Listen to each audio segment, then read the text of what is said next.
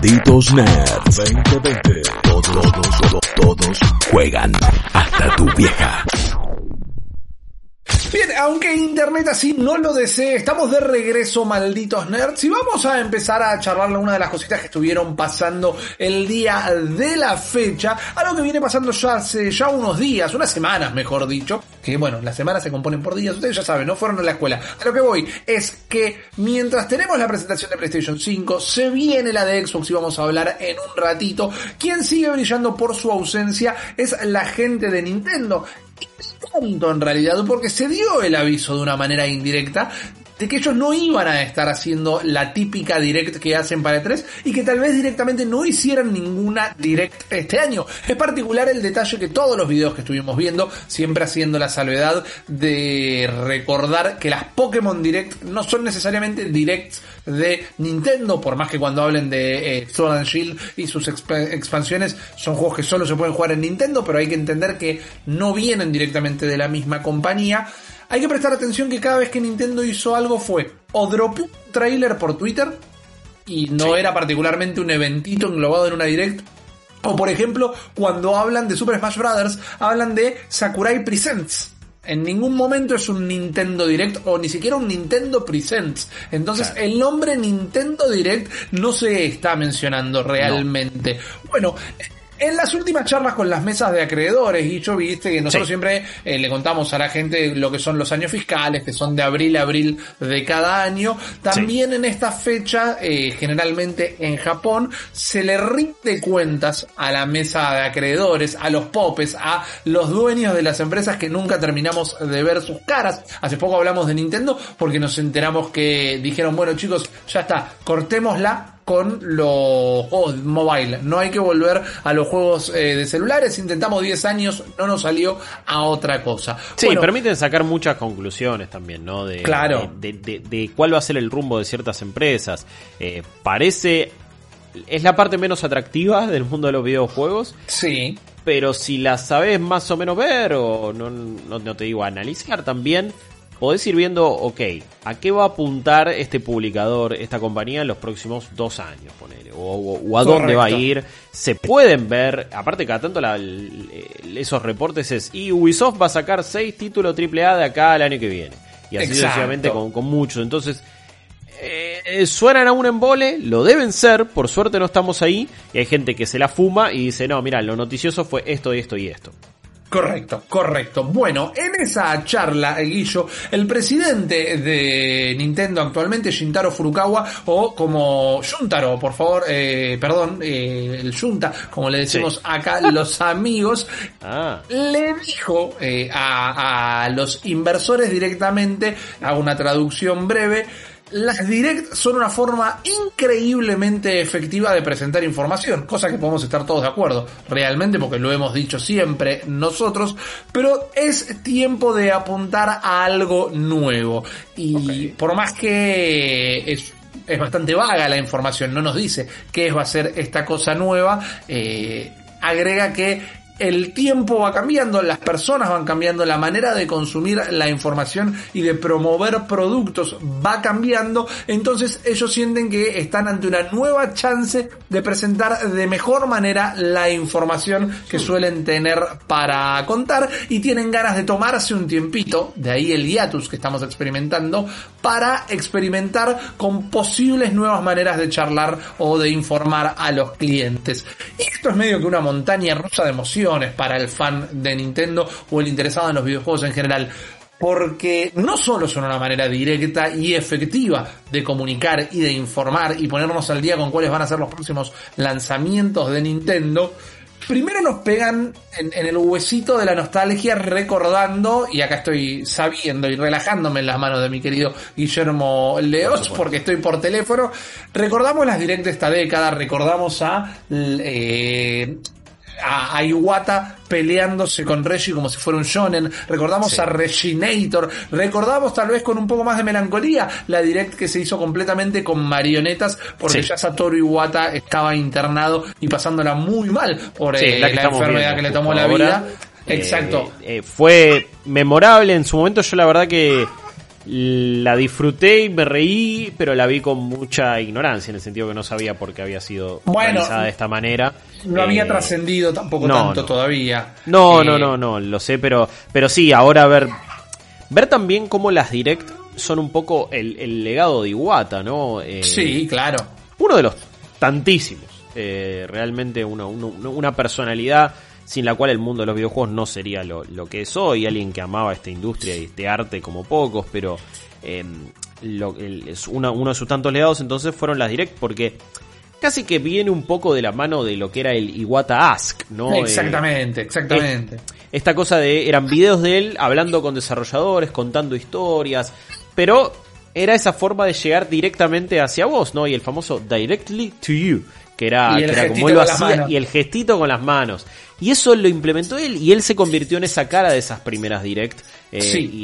y, y de un nuevo tipo de, de- de acercar la información. Me parece que no es menor esto que hizo Nin- Nintendo. Eh, sé que igual faltan un montón de cosas más que, que- que nos vas a explicar y, pe- y perdón que si, si me estoy metiendo No, ya. por favor, por favor. Pero cuando hablamos a veces de, lo que representa Nintendo o de, o de lo que de lo que ha hecho para, para la historia de los videojuegos y cómo a veces no a veces marca el termómetro pero en general sí está yendo un paso adelante en algunas cosas y se la juega por su estilo que también fueron los primeros en ver esta cosa de che no la- conferencias de un tipo presentando powerpoints en un escenario gastando miles y miles de Sí. dólares no sirven hagamos un video, pasémosla bien, démosle la- el contenido a la gente ya más, no sé si masticado, pero directamente hacia ustedes, como hace, eh, justo ahí veíamos a Iwata y a Reggie peleando, eh, para, pa- esto fue para presentar un Smash, me acuerdo, si, no, si me equivoco. El de Eh, 3DS Wii U. Exactamente. Eh, y, y- y fue pionera en eso, porque sí, estábamos ya empezando en esta época de streaming, ¿no? Y, y veíamos las conferencias de Sony, de Microsoft, las veíamos vía streaming. Ya eso Claro. era... mm, Me acuerdo que las primeras veces que eso, que- que eso pasó, no te digo que fue revolucionario para mí, pero, pero era una cosa de, uy, mira, la estoy viendo con un montón de gente, charlando cosas en un chat. Y de repente cayó este modelo que, que fue disruptivo porque parecía un poquito más frío, pero después te lo pones a analizar y, y tenía Sí. mucho más en realidad eh, calor, romance y onda, cómo hacer este, este tipo de presentaciones y permitirse un poco más de diversión. Pero me parece que fue una manera siempre muy inteligente de eh, transmitir su mensaje. Y es el día de hoy que muchos lo empezaron a imitar y así llegó el Inside Xbox, llegó el, State of Play, la pandemia forzó a todos a pasar a este modelo, pero antes ya teníamos, bueno, Destiny quiere anunciar un nuevo, eh, ¿cuál va a ser su futuro? Hacen un stream ellos. Ubisoft quiere presentar el nuevo Ghost Recon, hacen un stream ellos. Y no esperan ni, ni un, es un evento en, el en un teatro, ni nada que... eh, ni requiera demasiado tiempo ni demasiado costo y que no termine siendo efectivo. Me acuerdo que esa una de las últimas presentaciones más tradicionales de un juego así fue, fue la de Black Ops 4. Y se agarró porque era la semana de jueces. Me acuerdo que Maxi había podido estar ahí. Pero fue un evento también raro que se sentía como anacrónico y un poco hasta arcaico. Pero, pero nunca me deja de sorprender, ok, como Nintendo eh, siempre está a la vanguardia de un montón de cosas. Eh, y, cómo incluso se trata de, su legado en materia de comunicación. Bueno, eh, pa- sí, estoy completamente de acuerdo. Siempre va, a ser inevitable caer en las comparaciones y creo que ahora, creo no, voy a comparar porque es eh, la herramienta que voy a utilizar para llegar a un punto, a una conclusión. Nintendo siempre va a la vanguardia cuando le sale bien y cuando le sale mal. La historia ha demostrado que le salió más veces bien que mal. Cuando le sale mal, le sale terriblemente mal, creo que es un poco las consecuencias de apostar a la vanguardia, ¿no? Eh, o, o, o, o, inventa- o reinventás la rueda o te sale terriblemente mal. Ha estado en ambos extremos de, de Sí, ese sub y baja Nintendo. El tema acá, mientras que hay una parte romántica, como lo dijimos, de también asumir por parte de Furukawa o por parte de, de quien sea que sin Reggie y sin Iwata ya no hay manera de hacer la direct. Bueno, ya, ya venimos de dos años enteros de directs que eh, nos las hacen los presentadores de Treehouse o distintos voceros y voceras de Nintendo, pero ninguna figura particular. Eh, Sí, tal vez Doc una- Bowser no, no está siendo la persona carismática eh, y, y, que puede ser la nueva cara de Nintendo. Claro, no, no es el nuevo Reggie, no, tampoco lo buscaron, eh, o tal vez lo buscaron pero no rindió porque algunas cositas hizo que eran mínimamente graciosas. El tema es que están diciendo, bueno, no vamos a forzar esto. Y eso es una buena decisión. No forzar algo que no tiene manera de salir bien es una buena decisión. Por otro lado, vos lo dijiste de alguna manera, solo lo, repito para poner, para hacerme un, trampolín a mi próximo punto.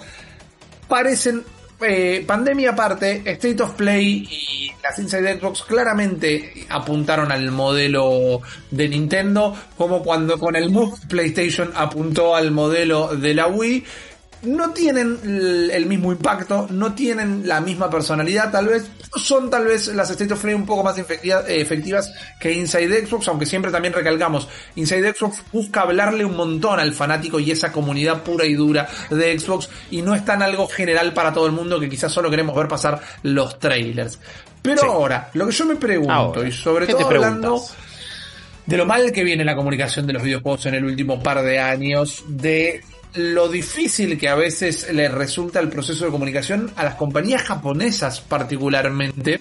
Y acá esto habla tal vez más de mi falta de visión y de creatividad, de, de que sea un cuestionamiento real o que esté increpando a Nintendo, pero la Direct se había transformado en la manera de presentación perfectita tal vez, perfectita, utilizo el término en diminutivo queriendo decir, era un video cortito, conciso, eh, mostrándote un juego atrás del otro con un buen ritmo, con una buena velocidad, con una buena elección de títulos y con la menor interacción humana posible. Creo que habíamos llegado como al mínimo común denominador de lo que apreciábamos en una presentación de videojuegos. Estoy fallando en imaginarme cuál es el próximo paso. Porque es Nada, entiendo. vas caminando, entras a un negocio de videojuegos y te inyectan la direct, la direct, te hacen tomar una pastilla y de repente tenés toda la información como todo se puede mejorar, todo tiene espacio para mejorar, pero habiendo llegado a algo tan conciso, se me empieza a ocurrir que tal vez la única manera que tienen de esto es, es volver a los presentadores, es, es como pasos para atrás más que para adelante. No veo los pasos para adelante de cómo mejoras lo que era la Direct. ¿Era lo más del mundo? No, pero funcionaba, funcionaba perfecto. Entonces no veo acá cómo lo transformas en otra cosa. Pero por eso digo que tal vez es mi falta de visión, no que no, haya manera de hacerlo. Eh, si tuviéramos esa visión, estaríamos ahí en la mesa de acreedores de, Nintendo diciéndoles, che, ustedes me parece que deberían ir por este camino. Em, yo no sé, se me ocurren algunas cositas, ¿no? Por ejemplo, que tenga más interacción en vivo, eh, que, que de repente haya participación del público de alguna manera, no lo sé. Que en vez de videos de 20 minutos sean eh, mini videitos de, de, 5 minutos y que se van propagando a lo largo de ciertos días. Eh, o es un día donde te van a ir tirando información cada tanto y todo es siempre un breaking news. Eh, es extraño ver cómo, porque además me parece que encima recién ahora estamos llegando, como decías, ¿no? A, a una meseta en el sentido de, bueno, todos más o menos están haciendo presentaciones bastante prolijas.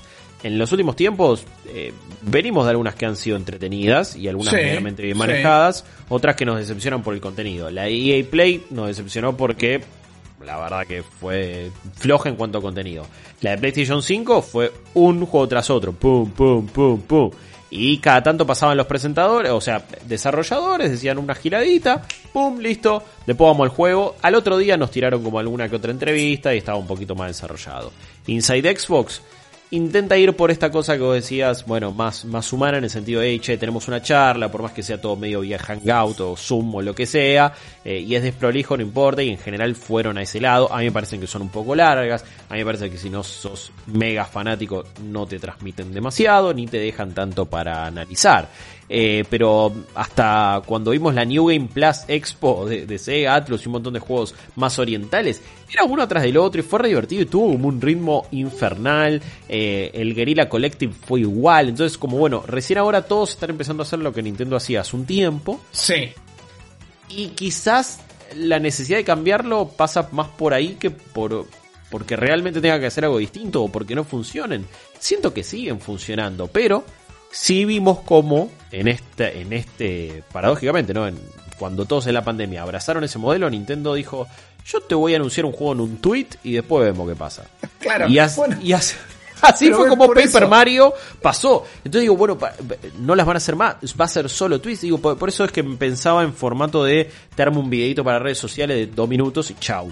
Eh, y así te voy presentando un juego cada tanto. Mirá. Y, siempre tenés algo para comentar, pero no necesitamos meter 20 juegos en 20 minutos. Totalmente, totalmente, pero por eso yo también decía, no sé cómo cuánto más lo pueden reducir, porque si la direct pasaron al tweet, la próxima es un suspiro, va a venir el fantasma de Iwata y te va a suspirar al oído, va a salir un Zelda nuevo. Y, y listo. Eh, Claro, pero a la vez no nos podemos salir de este modelo de, ok, che, esta es la semana donde se anuncian cosas grosas y, y hay más ojos de lo normal también. Entonces, como, no me termino de decir, eh, eh, ellos Bueno. sabrán que les funciona más. Obvio. Pero, pero me parece que lo, lo que tenía también E3 y lo que va a ser, va- va- después, en un tiempo, el año que viene, vamos a tener la discusión de, ok, ¿qué, qué rindió más? ¿Tener una semana sola como era antes, o una semana y media como era antes, o todos estos tres meses donde ya, yo a esta altura ya perdí el registro de qué cosas se anunciaron o no. Que hay muchas que me pasaron con, que siento que pasaron con mucha más pena eh, que gloria de lo que creíamos, de hecho. Sí, Eh, sí, sí, sí. Hay muchas que quedaron escondidísimas y que quizás hasta en E3 hubieran tenido más ruido todavía. Eh, y, y- y no sé, como que todavía no me termino de decidir. Entonces, eh, eh, no sé qué, qué modelo va a adoptar la industria para hacer este tipo de, anuncios. Bueno, lo bueno es que sabemos que se viene algo nuevo de parte de Nintendo y hay que ver cuánto tardan en anunciarlo. Lo- la, ya para ir como dándole un cierre, la expectativa que nos queda es cuándo van a empezar a apuntar a estos nuevos modelos. ¿Qué pasó con todo ese anuncio de los 30 años de Mario? Cuando salgan a hacerlo, ¿va a ser en este nuevo formato o va a ser un tweet nuevamente? Yo imagino que estarían copadas presentaciones donde tengas que ver a través de la Switch. Ponele, quizás puedes interactuar hasta a través de la Switch, pero quedarte fuera de YouTube eh, es como quedarte No, fuera sí, de un es- impacto gigante. Es un es- te estás tirando un tiro en el pie. Es raro, es raro. Lo bueno es que sabemos o, o, eh, se ha esclarecido un poquito el tema y todo lo que quede de acá para adelante van a ser nuevas novedades, valga la redundancia, pero reales novedades eh, de Nintendo y también ahora sabemos por qué ya no se estaban haciendo estos eventos. Más estudios eh, presentando juegos, hay más compañías hablando de sus próximos movimientos y nosotros se los queremos contar a ustedes, así que no se vayan a ningún lado, que enseguida volvemos.